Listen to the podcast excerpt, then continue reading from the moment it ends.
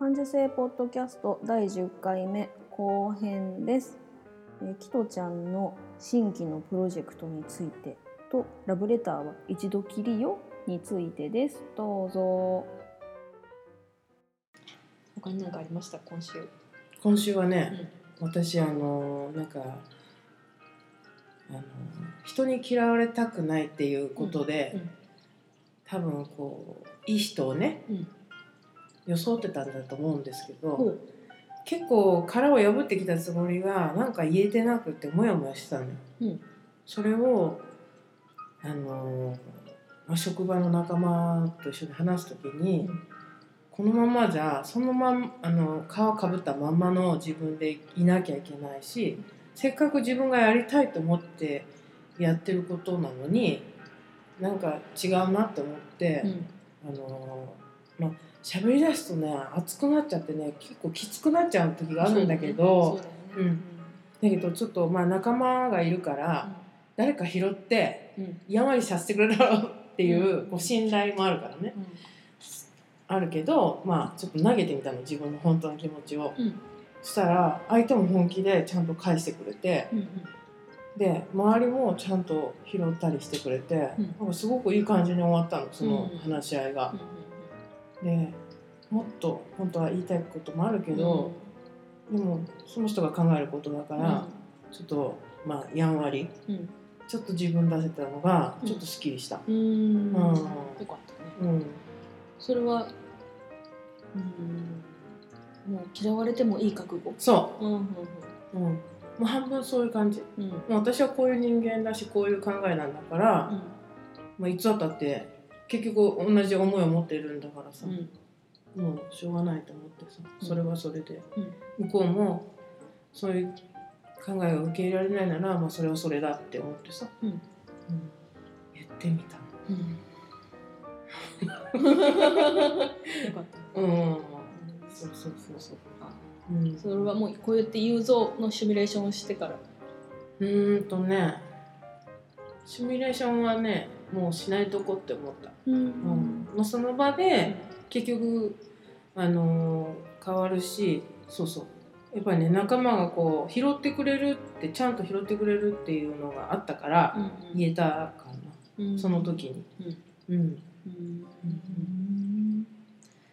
ちゃんと言えましたか？そうです。うん。うね。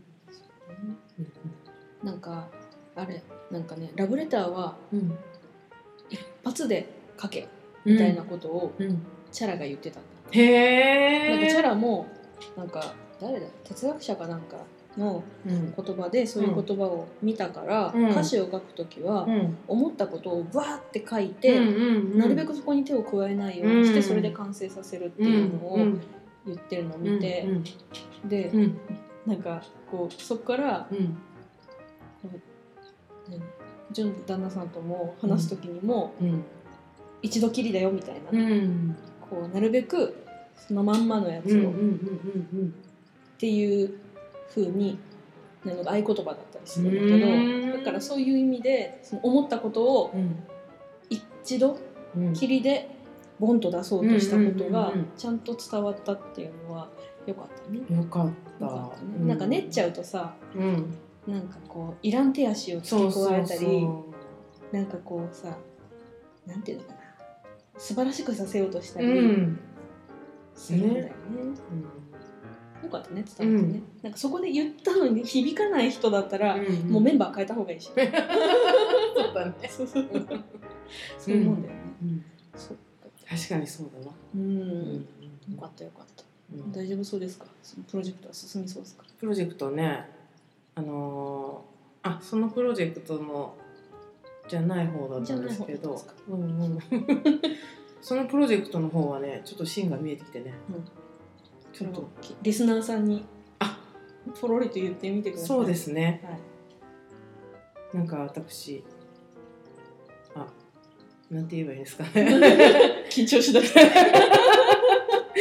そうそう。なんかあのまあ登校拒否？た、うん。小学校でも中学校でも登校拒否の子たちのなんかお母さんとかそういう人たちとつながることも多くなったりしてでこう、まあ、自分をなんかこう生きるっていうところからなんかつながっていったのかな、あの子供たちもそうだけど保育の現場もそうなんだけどそしたらねなんかね登校拒否の子ももちろんあの苦しくってそれでまあ勇気を持って学校に行かないっていう選択をしてるんだけどもあの学校に行ってても苦しい子がたくさんいて、で、まあ、葛藤しながらもこう揺れ動きながらもなんかこうね自分を殺すじゃないけど押し込めて学校行ってる子とか、またなんかこう学校の先生大人とかにはちょっと心が開けない。行ってもどうせ行ってもあの SOS を出してもどうせ無駄だって言ってる子がたくさんいるのね。あの息子の周りもそうだけど、うん。でそんなの大人からしたら私なんか大人がだからなんか悔しかった。すごく悔しくってあのいろんな大人がいるって思ったのね、その小さな世界の小学校じゃなくって。だったらちょっと私が出会った、うん。その野外保育のような、その自然の中でその子どもたちがどんな風にあの学校ではないところで生きるかなと思って、休憩ができたりその胸の使いがこう一瞬でも取れるような時間があれば、うん。学校でもうちょっとあの胸が使えないで自分らしく、うん。その中でも生きられるんじゃないかなって思って、ちょっと立ち上げようかなってうん。今小中まあ大体小学校、まあ、中学校の子も受け入れしようかなと思ってるんだけど、うんもうその核になるこう理念っていうかそういうのを今考えてるんですけど、まやさんの助言をもとに。そうね。前回会った時に話してて、あの、うん、その話をふんわり聞いてて、うん。私自身も小学校時代に学校に行けなかったことがあって、うん。だからそういう場所があったらいいななんか全然学校とは違う環境のうん。大人とか、うん。友達とかがうん。いて自分はここだけじゃない学校だけじゃないって思えるようなところがあって、うん。いてもいいんだって思える場所があったらそれはよかったろうなと思ったから、いいなと思って、うん。でどうせこう人何人もでねうん。やるんだったら、うん。じゃあ、えっと、人ちゃんがリーダーになって、うん。でそのための方針だったりとかクレドというやつを、うん。うん理念、ねうん。なんか営業方針みたいな、うん。経営方針みたいな、私たちはこういうふうにやっていきますっていうものを考えてみるといいんじゃないのっていう話をしたんだよね。うん。そこから考えたそう考えたんですよ。何本ほど出た。今うん。まだ一個しか出てないんでもですけど。1個出たの。うんうん。うん。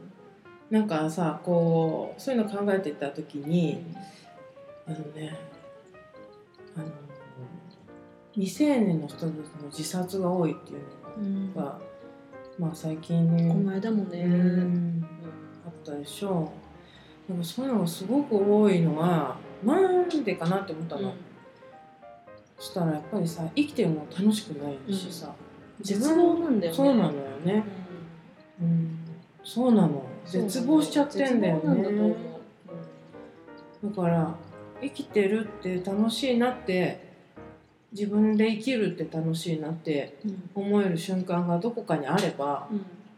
なんか生きられるんじゃないかなと思って。うん。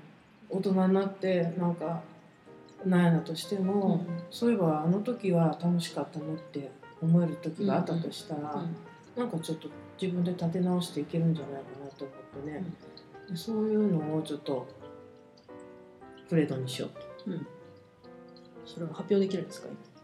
まだですけど。まだですけど。まあ考え中ですけど、そういうこう生きるって楽しいっていうのを一つ入れようかなと思って、うん。うん。うん。ええね。ええ大人じゃないですかそれ。本当ですか、ねいい大人ができることやと思う。うん。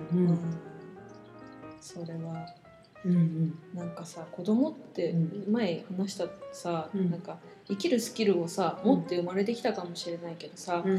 でも実際社会に出てみるとさ、うん。社会ってものすごく大人のものなん。だよね、うん。うん。で大人が考えたベースでうん。最近入ってきた新人の人間がうん。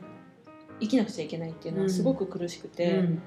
でだけど苦しいって言ってもそれが許されないんだな子供っていうのは。うん。その中でもあんたやらなくちゃいけないんだからやんなさいみたいな。やっぱ辛い辛かったからさ、うん。私自身が、うんだからそういうのをなんか、うん、それでそういう問題いいよいいよっつってさ、うんうん。好きなことやろうぜうんって、言ってくれる場所がねうん。いてであってでそういう気持ちも分かってくれる人がいて、うん。でそれは絶望じゃないよっていう、そういう気持ちはなんだろうな絶望じゃなくてうーん気づきなのかもしれない、うん。なんか人と違うとかなんだろうね。うん。でもそう思っててもいいよっていう。うん。辛いって言っていいぞっていう場所がうん。あることは大事、ね。うん。そうそう。なんか何もわからない人が慰めはできんからさ、うんいいとうん。いいね。いいよね。うん。いいと思うよ。やりましょう。楽しくね。うん。楽しくやっていきましょう。ん。うはい、はい。じゃあ今日の総括をお願いします。私ですか？今日今週は私も一つ通り。うん。いい目標もでき。私まだだな。私まだまだ地道に。はい。私はまだまだ地道にチクチク一針一針やるのみでございます。はい。はい、またおいおいあの報告会をはい。お願いします。はい。